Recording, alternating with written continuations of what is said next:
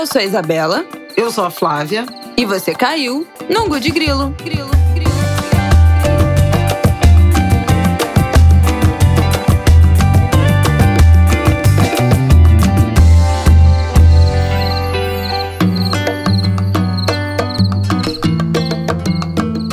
Oi, gente! Boa terça-feira para vocês. Mais um ângulo de grilo no ar.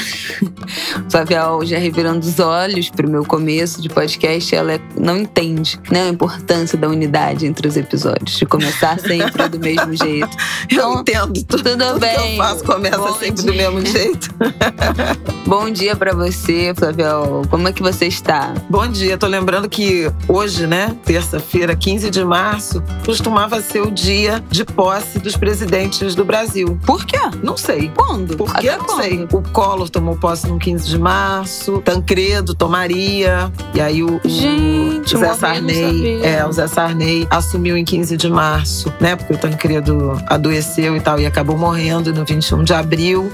Eu acho que muda a partir da Constituição? Não, porque o Collor assumiu no 15 de março. Boa pergunta. Bom, boa pergunta, mas graças a Deus agora é 1 de janeiro, que são menos três meses desse governo horroroso.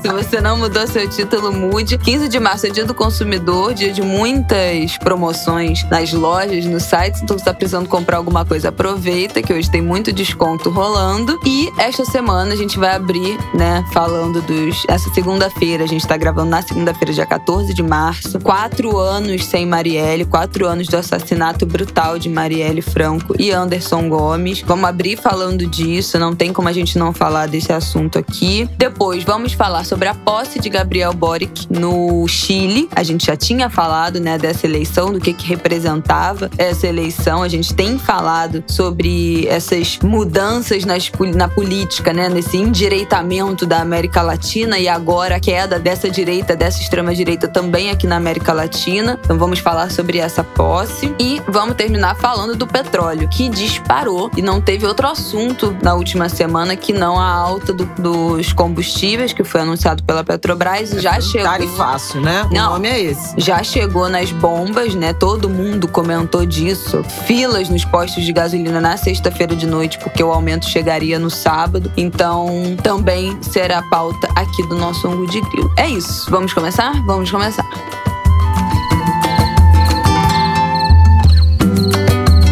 De começar, só para esclarecer a informação inicial, foi de fato a Constituição que determinou a mudança de data. Aconteceu até o Collor por uma decisão, uma resolução extraordinária, mas a partir do governo Fernando Henrique tem sido 1 de janeiro a posse dos presidentes e governadores e etc. Tem um projeto para mudar essa data, mas 15 de março também é o dia do aniversário do Código de Defesa do Consumidor. Ah, e é uma é legislação, é, e é uma legislação fundamental. Não existe em todo o país não, viu, gente? Países como a Argentina, por exemplo, não tem esse arcabouço legal que garante a proteção mínima que seja às relações de consumo, normatizam, né, relações de consumo. Viva o código. Agora sim, o nosso Agora sim, nosso primeiro, primeiro, tópico. Quatro anos sem Marielle Franco, desse assassinato brutal, em que morreu também, né? Em que foi assassinado também o motorista Anderson Gomes, que estava com Marielle naquela noite, naquela fatídica, horrorosa, traumatizante noite. Acho que a gente não precisa reviver, né? Que foi aquela noite, os detalhes todo mundo já, já ouviu exaustivamente o que, que aconteceu. A gente sabe que pessoas já foram presas, né? Que teriam sido os executores do crime, mas os mandantes ainda é essa lacuna que quatro anos e cinco delegados depois a gente ainda não tem resposta. É isso. Os autores, eles esperam julgamento, né? Que são um PM, o Rony Lessa. Rony Lessa, e um ex-PM, o Elcio Queiroz. O Rony Lessa, como sabemos, morava no mesmo condomínio, onde tem endereço no Rio de Janeiro, o presidente da República, Jair Bolsonaro, e o seu filho, o vereador Carlos Bolsonaro. É um crime político que a deputada Renata Souza, e também doutora em comunicação, ela definiu e conceituou como um feminicídio político, porque Marielle foi assassinada por ser mulher, também por tudo que ela representava, mas é inaceitável para um país que se crê democrático que volta e meia nos confronta com a ideia de que as instituições estão funcionando, esse crime até hoje estar impune sem que mandante e motivo né, sejam é, esclarecidos, identificados. O Rony Lessa e o Queiroz, as investigações conduzidas, né, deduziram que faziam parte de um grupo de extermínio, ligado a um grupo de extermínio chamado Escritório do Crime. E, portanto, há uma imensa possibilidade, ou, na verdade, praticamente uma certeza, de que eles foram contratados Uhum. e as características mesmo da execução, elas foram muito, com as aspas devidas, profissional. Então, não foi uma obra de amadores. Uhum. E por isso é tão importante identificar e punir os autores. Naquela ocasião, em março de 2018, o Brasil estava, o Rio de Janeiro estava recém-subordinado a uma intervenção federal na segurança pública. O interventor na segurança, designado pelo então presidente Michel Temer, era o general Walter Braga Neto, hoje ministro da Defesa e virtual candidato a vice-presidente na chapa em que Bolsonaro vai concorrer à reeleição. Era um ano de eleição, Marielle tinha um ano, menos de dois anos, né, de mandato, de exercício de mandato como vereadora. Ela que tinha uma história, né, na defesa dos direitos humanos, trabalhou muitos anos, acho que década, com o então deputado estadual Marcelo Freixo na Comissão de Direitos Humanos da Assembleia Legislativa do Rio. Marcelo Freixo, que é pré-candidato ao governo do Rio de Janeiro nesse ano de 2022 pelo PSB. À época, eles eram do, do PSOL. E Marcelo Freixo, que comandou a CPI das milícias, com resultados importantes, investigações relevantes, mas pouco resultado prático. O Rio de Janeiro continua sendo ainda hoje um território Nossa, é, cada vez refém, mais. né? Capital, região metropolitana, refém desses grupos civis armados das milícias. E a gente não sabe exatamente o que está por trás, né? Qual foi a motivação dessa execução brutal que ceifou a vida da Marielle, que era mãe da Luiara, filha da Marinette e do seu Antônio, companheira da Mônica Benício, hoje vereadora pela cidade do Rio de Janeiro, irmã da Aniele, mudou o rumo, mudou a vida dessas pessoas, desse núcleo familiar, mas também nos tirou muita esperança. E a reação imediata, lá quatro anos atrás, a morte dela. Ainda hoje, né, essa cobrança persistente por justiça, por esclarecimento, pela prestação de contas à sociedade carioca, fluminense, brasileira, global. Houve um engajamento internacional. Ativistas e nomes importantes, como a Angela Davis, Uhum. né? É, Marielle foi homenageada em movimentos, passeatas, atos na Europa, na França, mundo afora, em outras capitais brasileiras, por outros parlamentares e quadros políticos brasileiros, pelo entendimento de que o assassinato de uma vereadora, uma mulher negra, com uma trajetória relevante na luta pelos direitos humanos, no centro da segunda maior capital brasileira, no início da noite, não era nem de madrugada, ela saía de uma agenda oficial e teve o carro interceptado, é um atentado contra a democracia, contra o regime político, contra as liberdades de um país inteiro. Não é só sobre Marielle. Esse 14 de março é sempre um dia muito triste, Uhum. é um dia de muita reflexão, de muita desesperança. Acho que a Marielle tinha um futuro imenso, né? Uma avenida de liderança, de relevância, de serviços prestados. Ela era uma mulher muito preparada, com origem na favela, nascida, crescida na favela, então com relações comunitárias, com sensibilidade social, com empatia, mas também com formação universitária, mestre na PUC, dialogava com todos os segmentos da cidade. E a gente, quando aqui clama, reivindica, né, renovação política, participação feminina, representatividade, ela carregava muito dessas esperanças. Em que pese o fato de que, a partir do, do assassinato de Marielle, houve sim reação, resistência. Outras mulheres, mulheres negras, emergiram, assumiram assumiram uhum. posições relevantes. Bom, Renata Souza, que eu já citei aqui, é um exemplo. Mônica Francisco, outro exemplo. Dani Monteiro é outro exemplo. A gente pode falar da Thaís Ferreira, a gente pode falar da Tainá de Paula, que já era um quadro efetivo da política, mas que conquistaram mandatos. E Brasil afora, estou falando aqui do Rio de Janeiro, mas Brasil afora há esse movimento. Hoje, inclusive, o Instituto Marielle Franco, é dirigido, comandado pela Aniele Franco, irmã da Marielle, ele faz um trabalho muito importante de construção de protagonismo político é por mulheres, sobretudo mulheres negras, de combate à violência política, né, que cerceia o exercício pleno de mandatos de mulheres que são eleitas, além de interditar a eleição, é, dificultar a eleição, mas em, em grande medida também interdita o exercício pleno do mandato. Muita coisa aconteceu. A Anistia Internacional tem um trabalho muito importante de cobrança por justiça, de participação, né, de clamor, de mobilização social pela justiça nesse caso e em tantos outros, mas é um buraco, é uma lacuna, é uma ferida aberta que não para de doer. Então, queria deixar aqui o meu abraço, meu carinho para Luiara, para a dona Marinete, para o seu Toinho, para a Aniele, a Maria, a Eloá, para a Mônica Benício, uma lutadora, para todo mundo que acompanhou, votou, gostava, admirava, se compromete com a luta por inclusão que Marielle travava. Seguiremos cobrando. Pois é, temos aqui um áudio da Aniele comentando esses quatro anos, mas principalmente falando sobre o trabalho do Instituto, onde é que elas têm chegado, qual é o plano para esse ano né, de incentivo de carreiras políticas, de mulheres candidatas, tentando fomentar né, e pensar o futuro a partir dessa que foi um trauma, uma tragédia e um trauma, uma ruptura, né? Eu acho que nunca mais as mulheres que pensam em se candidatar, especialmente as mulheres negras, esse pensamento, essa ideia de uma carreira política nunca mais foi, nunca mais será a mesma. Pra gente, morador do Rio de Janeiro, que votou, né, que tem algum pensamento progressista de esquerda, o pensamento político político nunca mais foi o mesmo. Para quem votou na Marielle, como foi o nosso caso aqui de nós duas, a vida, a nossa atividade cidadã, política do voto, nunca mais foi. Eu acho que foi um, um trauma, uma ruptura para todo mundo. É, eu acho que foi o, o sabe, um,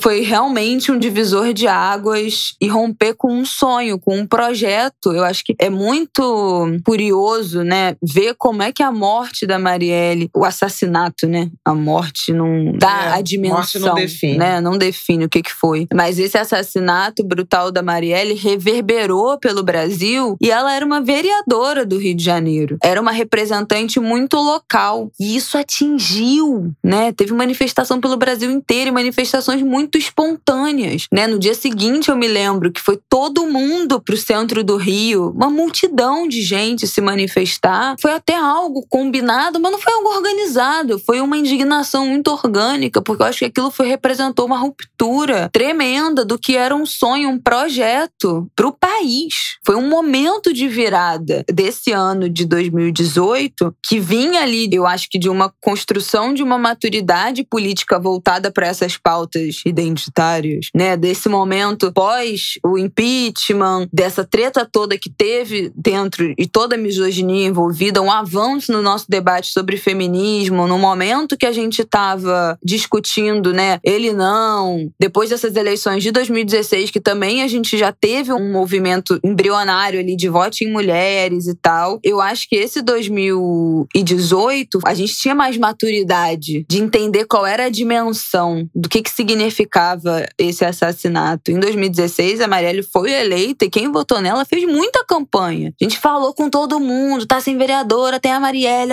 Então tinha uma organização que começava também pelas redes sociais, também por essa nova onda, né, de feminismo, um movimento mais organizado de a gente pensar um projeto político que fosse feminino e negro. Marielle não foi eleita por acaso, foi um projeto e parte de um projeto que reverberou no Brasil inteiro, cada estado com seus projetos de candidaturas feministas, de coletivos, né, de mulheres, várias cidades já pensando esses mandatos coletivos. 2016 foi muito revolucionário nesse sentido. Então a gente tinha muita noção que aquele era uma das representações brasileiras do que seria esse sonho de futuro. Então acho que isso atingiu muito a gente muito. É, pessoalmente, não só as pessoas do Rio, né? Não só as pessoas que elegeram, que votaram na Marielle, mas que foi uma bomba, assim, nesse projeto, nesse sonho coletivo que a gente estava começando ali a implantar, a gestar, a pensar. Então, acho que essa é uma explicação da que eu enxergo de como é que isso tomou uma proporção muito grande, né? Mesmo para quem jamais tinha ouvido falar da Marielle, sentiu muito esse assassinato, porque foi uma barreira, o fim de um sonho que a gente estava começando a sonhar com muita empolgação. E o trabalho do Instituto, né, é muito importante, pensando nesse fomento de carreiras políticas, de trajetórias políticas de outras mulheres negras, porque é isso, né? né? A gente ainda tem muita vida pela frente, muita vida política pela frente. A gente, num momento de país que não falta território para a gente disputar politicamente, né? Nos tiraram tudo. A gente ficava, ah, não, há quatro anos. Muita gente falava, né? Quatro anos não dá para fazer tanta mudança assim. A gente tá vendo que dá. Gente, olha o que, que virou esse país. A gente vai chegar lá, mas assim, a gasolina está custando 8,20 aqui no Rio de Janeiro. Nos postos de gasolina do Rio de Janeiro. Então, a gente perdeu muito. Então, a gente ainda tem muito campo para ser disputado. O trabalho do Instituto é muito, muito nobre, muito focado em pensar, em construir, né, em fomentar esse futuro. E vamos ouvir um pouquinho do que a Aniele falou sobre isso. São quatro anos de muita dor, né, Flávia e Bela? Muita, muita dor, muita saudade, muitas dúvidas, medos. Mas se tem uma coisa que o Instituto tem feito através da família e de toda a equipe do Instituto é ressignificar essa dor e fazer com que esse legado, essa memória da Mari, esse trabalho não sejam esquecidos, né? A gente tem pautado e chegado a lugares jamais imagináveis, como a posse de um presidente, como uma denúncia na ONU, na OEA, como lugares que a gente olha e fala assim: caramba, né? Aqui do outro lado do mundo as pessoas estão homenageando a Mari. É muito tempo pra gente não ter uma resposta, mas também a gente entende, né, todo esse crime arquitetado, difícil, pesado, com interferências, com trocas de poderes ali. Então, assim, é desesperador para a família, mas ao mesmo tempo a gente é uma família de muita fé.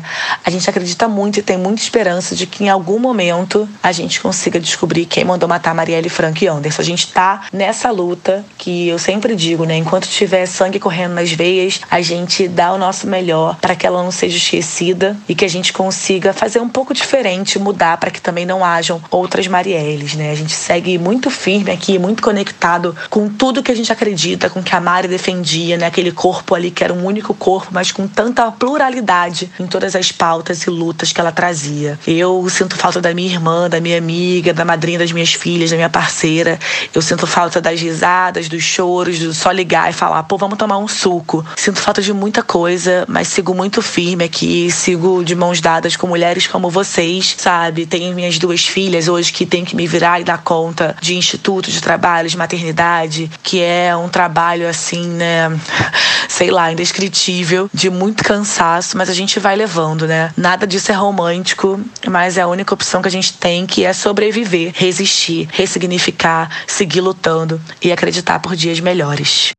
É isso, gente. É, enfim, não tem como, né, a gente não ficar arrasado revivendo esse dia 14, esse março. Todo mundo sabe onde é que estava quando recebeu a notícia. Todo mundo sabe como é que foi essa semana, esse dia seguinte, essa noite do dia 14, esse dia interminável que foi esse dia 15 desse luto, essa primeira semana. Enfim, esses quatro anos eu acho que faz a gente reviver muito do que foi essa perda. Pessoalmente, né, quem tinha contato direto, o que, que isso significou dentro da forma como a gente estava encarando esse nosso dever cidadão, essa experiência de, de de ser também mulher negra, em alguma projeção, tendo alguma projeção, alguma responsabilidade, algum cargo público. Acho que ninguém que se importe, que tenha esse viés empático e de construção coletiva de um outro país, né? Pensando em direitos humanos, direitos civis, eu acho que quem tá desse lado dessa trincheira nunca mais foi o mesmo. Acho que isso mudou a vida de todo mundo. E falo isso não num viés do tipo, ah, tem algo de positivo. Não, não tem nada de positivo. A gente já estava caminhando, né? Essa mulher ter sido eleita e tantas outras já eram um caminho na direção dessa representação, desse futuro. Nada disso precisava ter acontecido pra gente acordar. A gente já estava acordando, a gente já estava construindo algo de diferente. É só tristeza, é só tragédia, é só o horror mesmo. E a gente, enfim, precisa continuar pontuando, precisa continu continuar pressionando para descobrir, né, quem foram os mandantes quem, quem arquitetou, quem, quem quis ceifar esse projeto familiar dessa família Franco e esse projeto de um do Brasil que a gente acredita e sonha. Quem foram os responsáveis por arquitetar esse crime brutal, esse que é um simbolismo dessa grande tragédia que é esse país. É isso. Podemos passar para o nosso próximo tópico? Podemos. Então vamos.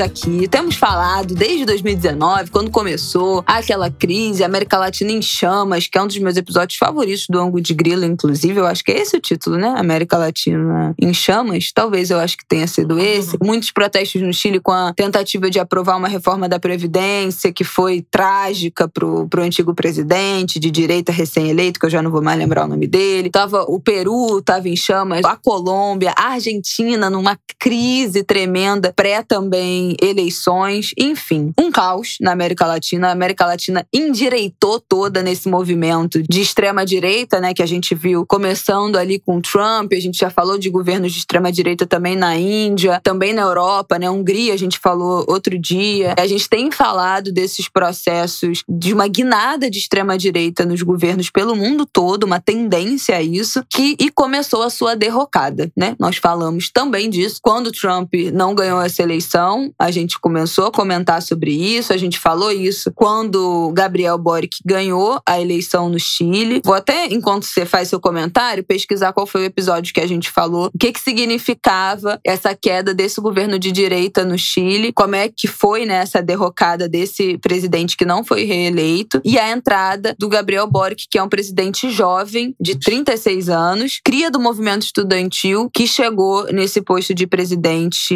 do Chile no momento pegando essa rebordosa dessa reforma da Previdência que deu errado, muitas questões sociais de defasagem, de salário mínimo, é, acesso à saúde, a pandemia também degringolou o governo anterior, muita dificuldade no controle da pandemia e no acesso da população chilena à, à saúde de qualidade. Isso tudo foram fatores que a gente tratou lá no momento e teve a posse nessa última semana, esse último fim de semana. Alguns convidados especiais brasileiros foram para a posse, para esse momento dessa troca de poder no Chile. Vamos ouvir alguns depoimentos aqui, mas queria que você começasse a introduzir essa posse do Boric. Não, acho que vale a pena a gente lembrar de um longo processo, quase décadas, né, de manifestações de insatisfação com o Chile, que parecia a social-democracia mais sólida, assentada num estado de bem-estar social da América do Sul. O Chile nos surpreendeu com uma consistente, constante, quase permanente clima de manifestações estudantis. Havia uma exigência de reforma do ensino pelo custo e havia muito clamor, em particular entre as mulheres, por reforma da Previdência. Um sistema previdenciário que era tido como modelo para os reformistas, inclusive aqui no Brasil. Paulo Guedes era um que falava, que tentou inspirar a reforma da Previdência brasileira ao modelo de capitalização do Chile e, de repente, o Chile explodiu em manifestações muito intensas, numerosas, caudalosas na nossa cara, dizendo que não era verdade aquele estado de bem-estar social. O modelo de capitalização ele era particularmente danoso para as mulheres, porque as mulheres tinham, e como tem no Chile e mundo afora, um nível de remuneração menor que o dos homens, né? A desigualdade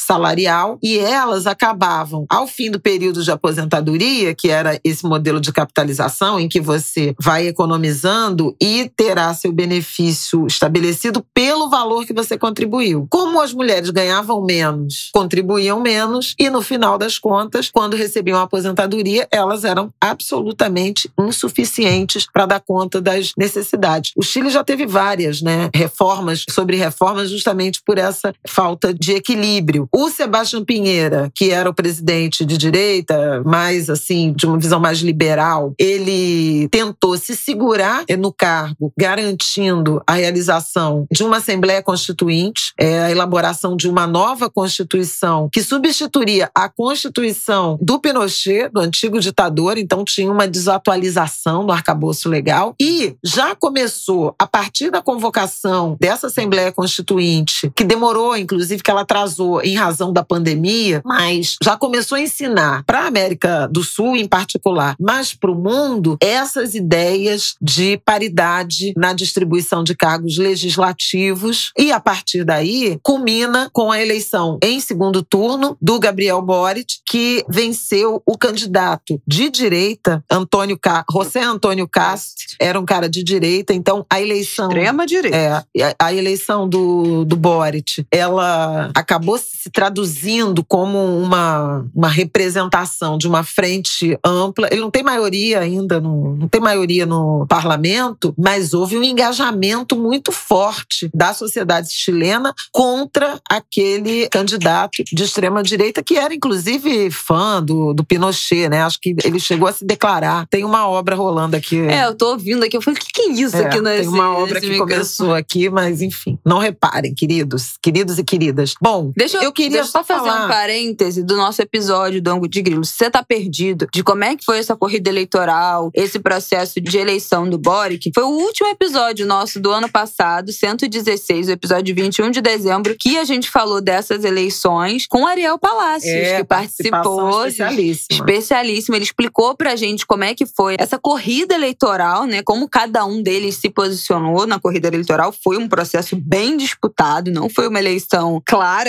né, dos candidatos. O presidente anterior ficou lá na. É, ele era candidato à reeleição, nem chegou ao segundo não, turno. ficou lá pra trás. O Pinheira não teve nenhuma chance. E é, essa eleição ficou entre Boric e o Cast. E o Ariel contou pra gente, explicou pra gente e quais são os quais eram os desafios, né? E quais são ainda, porque agora que vai começar esse mandato do Boric agora como presidente. Como é que ele pega esse Chile vindo de uma crise social, dessa crise da reforma da previdência e da pandemia, que também foi uma questão que botou o ex-presidente Pinheira lá no, no chinelo. Então, também acho que vale dar uma voltada lá pra gente entender quais são, né, os desafios do Boric de agora em diante. Então, o Chile já tinha nos apresentado um modelo de paridade na construção dessa Assembleia Constituinte, metade mulheres, metade homens, e a presidente da Assembleia Constituinte era uma parlamentar de origem indígena, que também foi interpretada assim com uma, uma grande relevância, né, de representatividade eh, dos povos tradicionais. Corta para posse, que foi na última sexta-feira, dia 11 de março, em que o Pinheira, antigo presidente, participou da transmissão do cargo. Eu acho que isso é um sinal importante de respeito à democracia, de respeito ao eleitorado. Eu duvido muito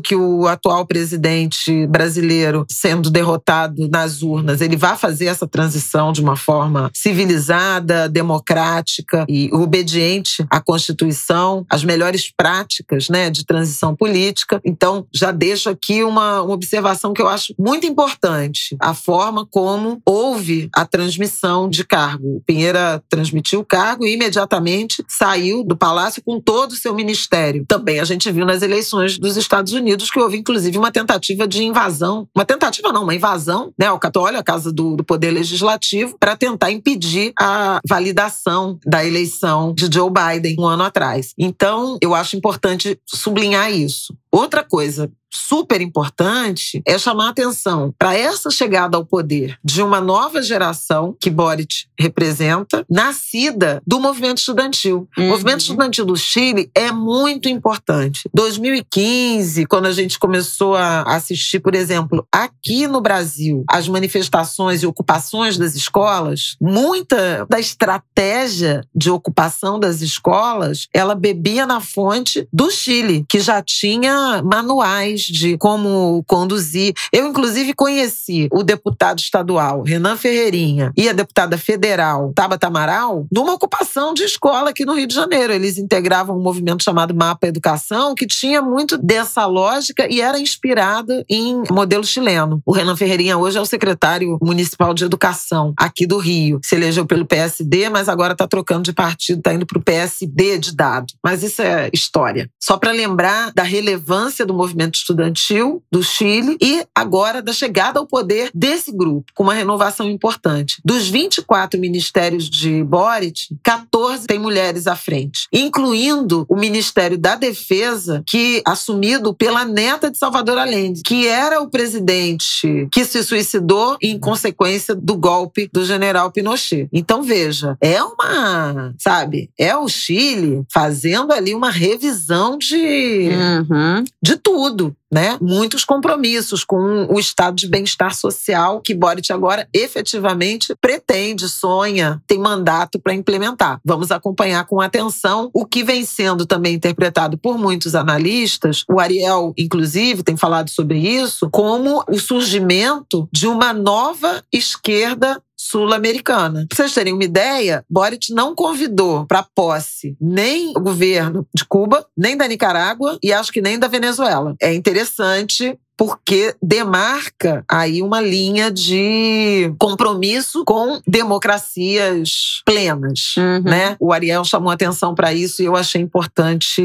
sublinhar. Agora, o Brasil foi representado pelo vice-presidente Hamilton Mourão, Bolsonaro não foi à posse, mas a equipe de Boric, Boric convidou três pessoas para participar da cerimônia de posse no Chile, três brasileiros. Na verdade, um brasileiro e duas brasileiras. O homem foi o Juliano Medeiros, presidente do PSOL. Nítido aceno à esquerda brasileira. As mulheres foram a ex-presidente Dilma Rousseff e a Aniele Franco irmã de Marielle, presidente do Instituto Marielle Franco, por essa atuação né, na direção de uma renovação política a partir das mulheres. Muito interessante do ponto de vista dos sinais simbólicos que esse novo governo chileno quer passar Uhum. né? Não rejeitou a liderança brasileira atual, o vice-presidente representou, mas ele chamou quem efetivamente o representa no Brasil, né? Hamilton Mourão representou o Brasil, o governo brasileiro na posse. Pois é. Mas os convidados de Boric são as pessoas que o representam no Brasil e eu achei interessante eh, sublinhar isso. Aí a gente pediu um depoimento, um áudio da Aniele sobre essa experiência, sobre esse convite, sobre o significado de participar dessa posse, dessa alegria democrática Uhum. né, na América do Sul nesse momento. E também conversamos com a Juliana Borges, que conheceu Boric num evento do movimento estudantil muitos anos atrás. Juliana Borges, que é uma escritora, ativista pelo abolicionismo penal, uma pessoa do direito, uma ativista importante do, do debate público, autora de O que é encarceramento em massa, Uhum. né, da coleção Feminismos Plurais, aqui, da, coordenada pela Djamila Ribeiro. Então vamos ouvir. Vamos ouvir a Aniele primeiro. E aí, depois, na sequência, a gente já emenda ou a gente faz um comentáriozinho e depois emenda na Juliana? Faz um comentáriozinho. Então vamos ouvir a Aniele e a gente volta aqui pra chamar o comentário da Juliana. Vamos lá. Nós ficamos cinco dias na Colômbia, né? E cinco dias no Chile, assim. Eu diria que tanto a Colômbia, que tá ali com França Marques concorrendo à presidência, quanto o Chile de Bora, que tem muito a ensinar para esse Brasil de Bolsonaro, né? Que tá aí prestes a passar por uma eleição presidencial que não vai ser fácil pra gente, né? Mas assim, foi muito emblemático para mim ver a lista dos convidados especiais do Boric e ver o número de mulheres negras, mulheres maputes, né? Tipo, indígenas, uma diversidade incrível por estar ali e todos depois recebidos pelo presidente com muito carinho, com muito respeito. Já na Colômbia, a gente pegou ali o final das elei da, da campanha, perdão, né, para as eleições presidenciais e ver uma mulher preta concorrendo, sendo assim ovacionada em quase todos os lugares que passava, principalmente Buenaventura e Bogotá, que é onde a gente tem ali o maior número, né, de presença de pessoas negras, foi muito importante. Fez a gente sonhar, sim, e muito com quem sabe um dia ter uma mulher preta na presidência do Brasil, assim, né? Porque eu sei que, de verdade, Flávia e Bela, eu não sei aonde a Mari ia chegar, mas ela sonhava muito alto, né? Sonhava de senadora para cima. E infelizmente arrancam esse sonho dela e esse sonho nosso, né? Mas poder olhar para uma América Latina mais preta, né? Mais unida, mais coletiva, mais diversa, sem estar dispersa, como a gente costuma dizer aqui, me deu esperança. Eu espero muito que esses ares soprem para cá em 2023. Eu acho que esse áudio da Daniela é legal. A gente volta em algo que a gente passou, né, nesse primeiro bloco, dela falar do reconhecimento do Instituto, né, do trabalho que o Instituto está fazendo, onde é que eles estão conseguindo chegar com essa mensagem de, além do legado, né, da, da memória da Marielle, mas também do pensar o futuro, né, das propostas, de ser um trabalho propositivo e que está sendo reconhecido por lideranças e instituições, tanto na América do Sul, né, dos nossos vizinhos aqui, quanto no resto do mundo todo. Então, é, fico feliz desse, desse reconhecimento, desse trabalho exaustivo, incansável e eterno, né? Um trabalho que não tem fim. Esse pensar a política, né? Nós somos seres políticos, nós falamos muito disso aqui no, no Angu de Grilo. Então, ter esse trabalho reconhecido por esse líder de esquerda em destaque dessa América do Sul, que está se transformando, começou uma fase de transformação muito importante, né? Nos faz muito felizes, muito orgulhosos também. É sobre isso, né, Flávio?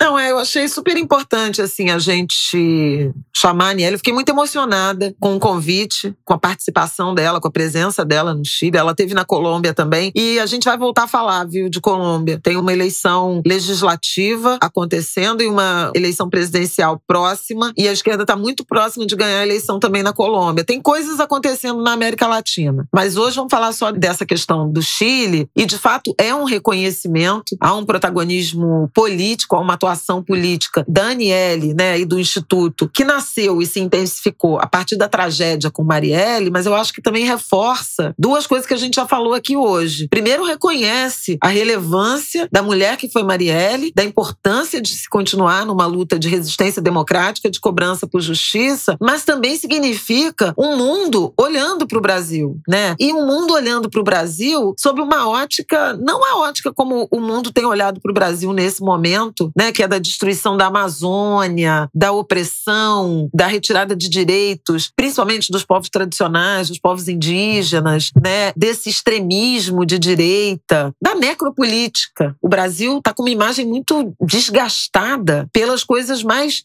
negativas que saem daqui. E esse episódio do convite do Boric para posse, ele marca um outro eixo de observação do Brasil, das coisas que efetivamente estão acontecendo e a gente precisa lembrar disso para se fortalecer, para se alimentar do movimento de mulheres negras, da coalizão negra por direitos, da mobilização do engajamento dos povos indígenas, né, de representantes das comunidades indígenas, da resistência democrática, de gente que está brigando, seja no Supremo, seja no legislativo, eventualmente perdendo, eventualmente contendo os retrocessos, mas tem resistência no Brasil e acho que há um significado nessa participação da Aniele, da sociedade civil brasileira representada lá na posse do Boric. Com a Juliana, a gente tratou desse contato que ela teve e que um pouco ratifica, né, essa percepção de que tem pessoas surgindo, jovens interessados, se engajando e a partir do movimento estudantil, seja no Chile, seja no Brasil, se encontrando, trocando ideias. Eu posso dizer também que recentemente um grupo de ativistas que nos são muito próximos, né, Wesley Teixeira, a Tux, estiveram na Colômbia também dialogando com os movimentos negros. Então veja, tem uma articulação acontecendo acontecendo, para além do ambiente de destruição, de ataque às instituições, tem coisas acontecendo, né? Alianças sendo formadas, debates sendo travados. E acho importante trazer isso. Por isso, o convite a Juliana Borges para ela falar dessa experiência e fazer uma análise também a partir dessa composição do governo do Chile, né, Isabela? De ela trazer a importância dessa ideia da representatividade. A gente que está aqui atravessando uma corrida eleitoral, né, às vésperas né, da formalização das chapas, com uma presença feminina muito pequena, quase invisível. Temos como pré-candidata somente a Simone Tebet, do MDB, uma presença muito modesta. E eu diria, acho que agora muito difícil de não ser a pior participação feminina em termos de presença em chapas né, presidenciais neste século. A Juliana Borges também participou da elaboração daquela carta das mulheres, né, Brasil Mulheres, que a gente já falou aqui aqui. Não sei se foi no 119 ou no 120. Vou achar aqui, peraí. A gente é, falou desse movimento que foi encabeçado pela ex-prefeita, ex-ministra Marta Suplicy, com a participação da ministra Carmen Lúcia e de tantas outras. A Juliana estava, participou dessa reunião, da elaboração da carta e certamente tem uma, uma teve Episódio uma 120, de 1 de fevereiro. Isso. Juliana participou da elaboração dessa carta e certamente tem dedo dela num dos tópicos, foram 18 ao todos, que diz respeito a abolicionismo penal, a questão do encarceramento, né, do enfrentamento ao encarceramento. Então, vamos ouvir a Juliana? Vamos ouvir. O meu contato com o Gabriel Boric, agora presidente do Chile, ele vem do movimento estudantil, né? De onde é a escola de onde eu vim, né? É, meu início da minha militância política começa no movimento estudantil e é de onde também ele é oriundo, né?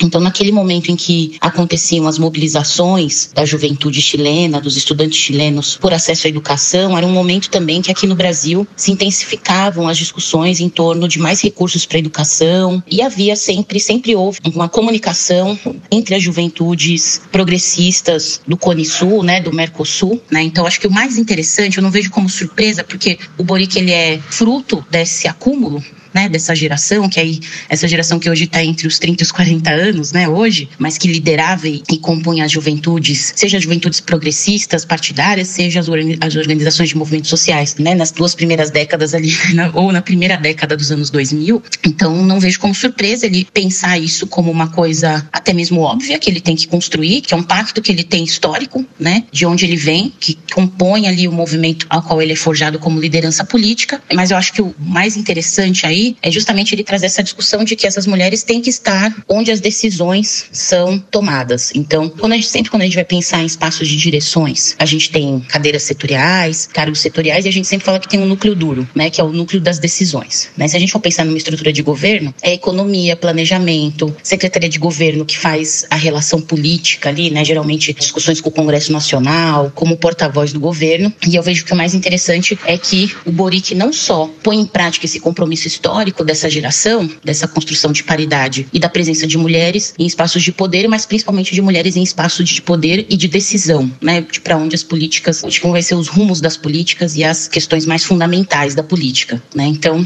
eu vejo com muita alegria, não com muita surpresa, justamente por saber que esse histórico de construção dele demanda, obviamente, esse compromisso expresso agora, quando ele ascende para o cargo mais importante de representação política de um país, que é a presidência da República. Bom, é isso. Eu acho que a Juliana falou de uma coisa que a gente bate nessa tecla, né, do ângulo de grilo aqui já há mil anos, como é, como é deixado para as mulheres um segundo escalão de importância dentro desses, desses governos. Não que esses ministérios não sejam importantes, essas secretarias não sejam importantes dessa relação que ela falou com o cuidado, é óbvio que são, mas os pontos estratégicos né, de responsabilidade não estão em posse das mulheres. E eu acho que entra no que a gente, já divertando completamente o assunto, mas só um parêntese, no que a gente tem falado aqui de economia do cuidado. A gente falou muito disso na pandemia nessa sobrecarga feminina, nesse lugar em que a mulher foi relegada, que é o lugar de cuidado apenas, né? A mulher é vista como essa, como a responsável pelo cuidado com os outros, com os filhos, com os idosos, com os vizinhos. A gente já falou aqui desse lugar, dessa sobrecarga também em relação à pandemia, de cuidar dos maridos, de cuidar da família, de cuidar dos avós, de cuidar dos vizinhos, como essa construção da figura feminina foi feita e acho que tem a ver, né? Que é o que a Juliana cita nesse mini Ministério da Família, né, da Ciência Social. É sempre nesse lugar. Como é que é o nome disso? Desse, dessa doação, né, pensando no outro. A mulher não é vista, colocada como alguém digno de pensamento estratégico, de discussões relevantes, importantes e definidoras de crises de governo. Não são vistas como agentes que podem resolver grandes crises de governo. Enfim, isso já é assunto velho no Angu, a gente já fala muito disso. E interessante importante pensar essa distribuição desses lugares das mulheres no governo do Boric. Vamos torcer para que isso sinalize uma outra construção de ministério nesse governo próximo que virá, porque tem eleição esse ano. Você que ouve o de Grilo sabe disso e temos até 4 de maio para regularizar a nossa situação eleitoral. Então agora falta um mês e meio para fechar o prazo e quem não resolveu a sua vida eleitoral ainda, vambora, que esse ano tem. Vamos para o nosso último tópico? Vamos.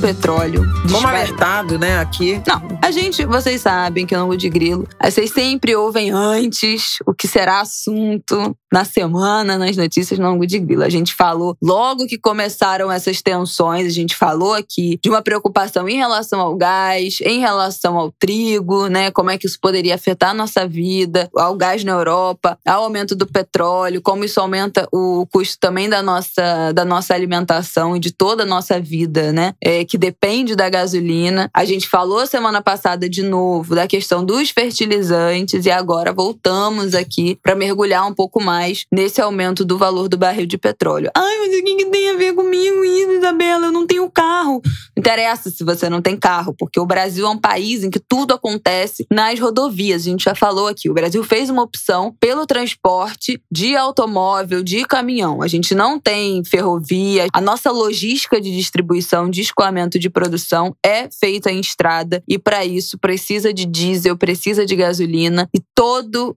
o nosso consumo gira em torno desse preço de logística de distribuição. Então, o alimento é o primeiro que vai nas alturas além né, do combustível que a gente bota no nosso carro, mas o alimento é o primeiro que aumenta o preço, vai um, um pedaço para o consumidor desse custo de logística de distribuição. Transporte público também, né? Já já isso vai reverberar no preço das passagens de transporte público. Então, se você não anda de carro, se você não tem carro, isso vai doer o seu bolso no transporte público e nos outros produtos e todos. Diretamente nas em cadeias tudo, produtivas. Em tudo. Produtos e serviços, né? Dependem muito dos derivados de petróleo, em particular o diesel Acontece que o petróleo teve uma alta muito expressiva, inclusive na semana que passou chegou a flertar com a máxima histórica, que é de 147 dólares e 50 o barril, é um recorde de 2008. O petróleo chegou a 139 dólares na semana passada, cedeu um pouco. Hoje a gente está aqui gravando é segunda-feira, está na faixa de 105, 106 dólares por barril, mas ainda assim, na virada do ano, estava na faixa de 70 dólares. A expectativa, eu já falei isso aqui no ângulo de grilo, volto a repetir, era de que o barril alcançasse sim 100 dólares ao longo desse ano até o fim de 2022, mas o conflito, né, a invasão da Ucrânia pela Rússia precipitou, porque aumentou muita tensão. Ah, as sanções econômicas contra a Rússia são violentas, envolvem inclusive uma suspensão de compras, como os Estados Unidos anunciaram, mas também planos de redução dessa dependência, como fez a Alemanha, como tem declarado algumas lideranças europeias europeias. Esse ambiente de muita instabilidade e de problemas em aumentar a oferta de petróleo acabou, tem levado a esse aumento das cotações. A Petrobras, aqui no Brasil, como a gente sabe, segue uma política de preços de paridade com o mercado internacional. Então, ela permanentemente ela atualiza seus preços dos derivados de combustíveis a partir da cotação internacional do petróleo e da cotação do dólar no Brasil. A situação só não está mais grave porque o dólar tem caído e eu já expliquei isso. Tem entrado dinheiro estrangeiro no Brasil para aproveitar as taxas de juros altíssimas. O Banco Central elevou para 10,75% a taxa básica de juros na primeira reunião desse ano, justamente para tentar derrubar a inflação. Essa é uma função do que a gente chama né, da política monetária. A gente tem um sistema de metas de inflação e o Banco Central mexe com a taxa de juros para esfriar a economia e conter remarcações de preços e, portanto, fazer a inflação baixar. Porque os juros estão muito altos, está entrando dinheiro e isso tem derrubado o dólar. Ainda assim, como a alta do petróleo foi muito uh, expressiva, a queda do dólar não compensa. E na quinta-feira passada, a Petrobras anunciou que a partir da sexta, dia 11, gasolina seria reajustada em 18,8% nas refinarias, diesel em 24,9% e o gás liquefeito de petróleo, nosso famoso gás de cozinha, gás de botijão, em 16,1%. Um baita tarifaço, que obviamente terá consequências na inflação. Foi muito impressionante, porque assim que a Petrobras anunciou esses reajustes em várias capitais brasileiras, muitos motoristas correram para os postos para abastecer, para encher o tanque com o preço ainda antigo. E muitos postos, já na véspera da entrada em vigor do reajuste nas refinarias, começaram a reajustar seus preços para o consumidor final o razoável seria que o reajuste no varejo para o consumidor, para o motorista brasileiro, ele só entrasse em vigor quando houvesse uma renovação de estoques de combustíveis e os postos estivessem pagando o valor mais alto. Não foi o que aconteceu. As filas nos postos lembraram os momentos mais dramáticos da nossa hiperinflação nos anos 80 e no início dos anos 90. É muito impressionante como essa, essa imagem, essa memória voltou né, aos brasileiros que, como eu, testemunharam aquela fase nefasta. Bom, vou dividir aqui em duas partes esse comentário, na verdade em três, porque eu já fiz a primeira. A segunda é sobre o impacto objetivo, o que, que acontece né, com os preços. Isabela já falou um pouco, mas é importante a gente lembrar. A gasolina é o item de maior peso individual na inflação oficial. Pesa quase 7% do IPCA. Então, qualquer reajuste da gasolina na bomba, ele tem um impacto direto na inflação. Mas tem também o impacto indireto, já mencionado pela Isabela, a partir da contaminação da cadeia produtiva, que tem seus custos de produção aumentados com o reajuste do diesel. Também pesa no custo de habitação. O grupo habitação inclui, por exemplo, gás de cozinha.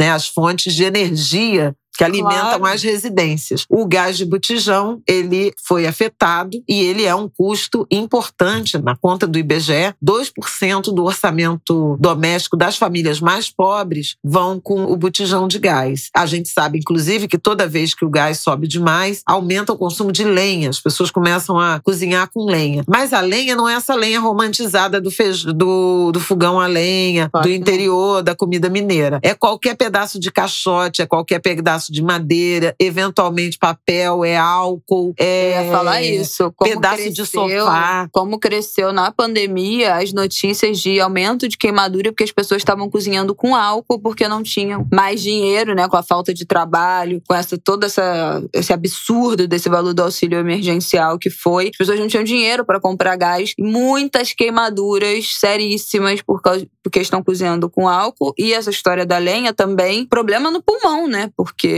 é, é uma, uma. Você vai aspira, inspirando aquela fumaça tóxica. Então já gera outros problemas de saúde, já sobrecarrega uma outra área. É importantíssimo lembrar disso. O botijão de gás no Brasil, hum, ele já estava acima de 100 reais, em média. Na pesquisa da ANP da semana passada, Agência Nacional do Petróleo, o mais caro era no Mato Grosso, 140 reais. Não dá, gente. É inviável. Não dá, né? não dá. O governo anunciou uma, no ano passado uma política social de auxílio gás, que é de 50, já foi 52, agora 50 reais, que está sendo pago a parte das famílias que recebem o Auxílio Brasil, o antigo Bolsa Família. Ele alcança mais ou menos 5 milhões, pouco mais de 5 milhões de famílias. Os beneficiários são um número muito maior, mais de 17, quase 18 milhões. Então não atende a todo mundo. E a gente ainda teve essa mudança da política social, que aí é para outra conversa. Mas fica um monte de gambiarrinha, depois de um enorme esforço de unificar as políticas uhum. sociais, de dar eficiência, de identificar quem são as famílias mais necessitadas e partir daí maior ajuda para quem tem menos, a gente de novo volta com penduricalhos. Falo isso porque no mesmo dia em que a Petrobras anunciou que ia reajustar o preço dos combustíveis, o Senado e a Câmara na sequência aprovaram dois projetos, um que muda a cobrança do ICMS, do imposto estadual nos combustíveis, em vez de um percentual sobre o valor do combustível, um valor fixo, é uma, uma sugestão, digamos assim, para os estados se adequarem, adaptarem essa nova medida. Um valor fixo, em tese, acomoda melhor as sucessivas correções de preços, porque a Petrobras acompanha o mercado internacional. Nesse projeto também foi inserido possível auxílio combustível para transferir dinheiro para motoristas de táxi, de aplicativo e motoentregadores, uma ajuda mensal de 100 a 300 reais. E o governo está estudando também subsidiar, usar dinheiro do orçamento para tentar conter o ajuste, o reajuste desses, desses combustíveis. O presidente Bolsonaro falou Não, que gente. 30 centavos seria do aumento de 90 centavos, né, dos combustíveis, 30 centavos seria uma contribuição do governo federal. Agora que chegou em 8 reais é. que eles estão pensando nisso. 30 centavos seria dos mal. estados e 30 centavos é o que o consumidor vai efetivamente pagar pagar. Não é uma, uma medida que causa. Primeiro, que tirar 60 centavos de 8 reais, como a Isabela está falando. Não dá, gente. Não é, não é efetivo. A segunda questão que eu acho mais relevante é você tirar dinheiro, subsidiar em alguma medida, tirar dinheiro público para abrir mão de orçamento público para subsidiar quem tem carro. Faz sentido para o gás e o auxílio gás não está para todo mundo. Faz sentido, algum sentido para o diesel porque pelo potencial de contaminação é. da, da cadeia produtiva,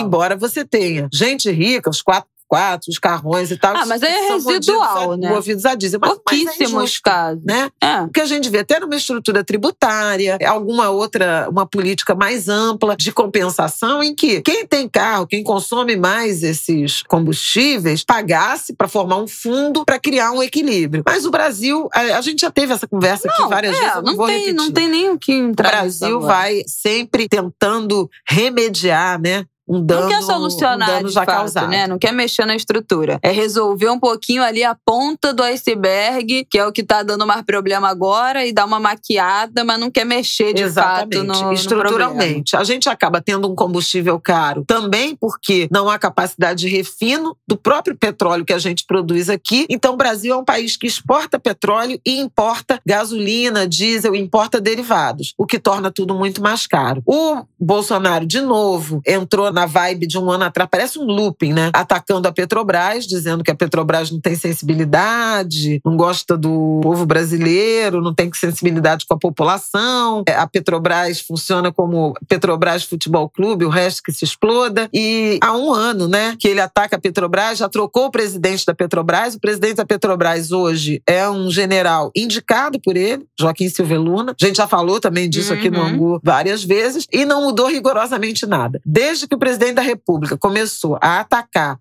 seja a política de preços da Petrobras, seja os governadores de estado por conta do ICMS, houve muita tensão no mercado, muita reclamação na sociedade, mas a gasolina, o diesel e o gás não recuaram sequer um centavo. E assim seguimos. A preocupação é imensa com a inflação. Os economistas, né, para fechar esse comentário, começaram a corrigir as estimativas de inflação. Na semana que passou, a expectativa era de que o IPCA, a inflação brasileira, ficasse em 5,65% neste ano. Agora, depois desse tarifaço dos combustíveis, se não houver um recuo adiante, a expectativa é de que a inflação fique entre 6,5% e 7,5%. Dois anos de inflação muito alta, porque no ano passado a inflação já passou de 10%. O IPCA, o índice de inflação que o IBGE divulgou na última sexta-feira, foi o resultado de fevereiro. Ele veio com uma pressão alta já de alimentação, já de educação, que aí é sazonal, é o reajuste das mensalidades escolares, e de transportes, mas pelo aumento do preço dos carros e pelo aumento de tarifas é, principalmente de ônibus, mas combustíveis vinha no terceiro mês seguido de queda, porque tinha tido uma acomodação. Ou seja, acabou a sopa, vamos de novo entrar no looping de reajuste de combustíveis. A gasolina no ano passado, gasolina, diesel subiram praticamente 50% para o consumidor no ano passado. O gás de cozinha, quase 40%, mais de 30%, entre 30% e 40% de aumento. Então, uma situação que nos sacrifica do ponto de vista de orçamento terminou doméstico. o ano falando do 7, né? Dólar 7 reais, 7, gasolina 7, 7. 7 reais. E, e agora já tá 8. Tipo assim, 8 tem, tem três meses, quatro meses, já subiu um real. É inacreditável, é inacreditável, é, inacre... é tudo inacreditável. Esse governo é inacreditável, esse planeta é inacreditável. Todo ângulo de grilo, o assunto da minha indignação está no final, né? Acho que já dá perceptível isso aqui. Enfim, é sobre isso, tá tudo péssimo. Mais algo a acrescentar, Flavel? Não, algo a acrescentar é essa situação de uma inflação alta. Hoje, dia 15 de março, começa mais uma reunião do Comitê de Política Monetária do Banco Central. A expectativa é de que os juros voltem a subir até 1,25. Então, a gente teria uma taxa básica de juros de 12% ao ano já nesse momento, para responder a essa inflação. E sem muita garantia de que vai responder a essa inflação, porque a inflação não é exatamente só demanda, não é só consumo. A flexibilização da economia provocou, sim, uma normalização e um aumento de consumo. Mas esse aumento da gasolina, por exemplo, dos combustíveis, ele acontecerá dependentemente de qualquer nível de taxa de juros, porque tem a ver com a paridade com o mercado internacional. Então a gente vai sacrificando atividade econômica, emprego, aumentando inclusive dívida pública, com um aumento de juros que talvez não consiga efetivamente reduzir a inflação. Pra vocês terem uma ideia, o índice de difusão, que é um número que eu gosto sempre de olhar na inflação, o IBGE, quando divulga o resultado do IPCA, ele fala desse índice de difusão, que é a proporção, o número, a quantidade de produtos e serviços pesquisados que tiveram aumento de preços. No mês de fevereiro, 75% dos itens pesquisados, e são quase 400 itens pesquisados mensalmente pelo IBGE, tiveram aumento de preço. Isso dá a medida do quanto a economia brasileira está contaminada por essa percepção de perda de valor, né, de correção de valor de produtos e serviços. Ano complicado, ano que, que se mostra mais complicado do que parecia, né, no início do Nossa, ano. gente. Eu acho que é isso. 20 é, reais meio quilo de café. É uma coisa revoltante. É, café é uma É das. Já uma falamos coisa disso, né? revoltante, é revoltante. É que eu comprei semana passada e até agora não aceito, não aceito esse preço. Enfim. É isso, Angulers. Vamos terminar com. Esse episódio já tá gigante. Porque a gente teve que tratar de muitas coisas hoje. Vamos deixar o nosso quadro de dicas hoje off. Ou tu tem alguma coisa pra indicar em cinco segundos? Tenho. Ah, A série Globoplay. Elsa e Mané. ah Eu fiz até um postzinho no, No Instagram. no Instagram, mas recomendo muito. Diz muito sobre Elsa, a gente que homenageou a Elsa aqui no, no Angu. Sobre essa história desse casal, e a gente tratou disso, né? Aham, É, do relacionamento. do relacionamento, de quando ela rompe, mesmo admitindo que era o grande amor da vida dela, ela teve que se afastar dessa relação que era muito tóxica, provocada pelo alcoolismo do, do Garrincha. São quatro episódios, é muito bonito. Eu também assisti a um documentário curtinho chamado Audible. Audible, audível, Audível em inglês. em inglês, é, que é concorrente ao Oscar e que eu recomendo muito. São muitas camadas. Ele dura 38 minutos, mas ele toca em tanta coisa. Qual é a história? É um jovem surdo, aluno de uma escola de ensino médio, né, no high school, a escola para surdos de Maryland, nos Estados Unidos. Eles têm um time de futebol americano. Mostra essa inclusão pelo esporte, mostra. Ele tem uma história de abandono paterno, ele tem uma história de se sentir isolado e incompreendido por uma família de ouvintes, mesmo Hum. tendo muito amor pela família, mesmo tendo muito amor da mãe. Tem uma história de abandono paterno. O pai dele vai embora quando a barra pesa, quando é descoberta a surdez dele, ele fica surdo por Muito meningite. comum. Tem a relação com os amigos, tem o namoro, tem uma competição com times de ouvintes que às vezes nem querem se é, jogar com eles por conta da sensibilidade maior na visão e no movimento e por preconceito também. Uhum. Tem um Mas amigo, o time todo. Todo é, time é todo, surdo. Todo time é Todo time é Ah, surdo. Todo mundo é, é deficiente auditivo. Tem uma história de suicídio e os impactos disso, que atravessa a história. Tem a homossexualidade de um dos amigos dele. É muito interessante. Gente Tem um. E é um documentário, tudo relacionamento- real. Tudo real. Tem um relacionamento interracial dele com uma menina. É- gente, é muito incrível. É a vida acontecendo. É um, Você olha assim. é um ecossistema, um pequeno ecossistema de todo mundo. Em 38 minutos eles dão conta disso, sabe? Vamos deixar o link aqui na- na O nome descrição. dele é Amory. Ele é negro. A Mauri. Ainda, ainda tem uma. tem- Ainda tem a questão racial. Eu já tinha falado Não, que ele era negro? não. Então,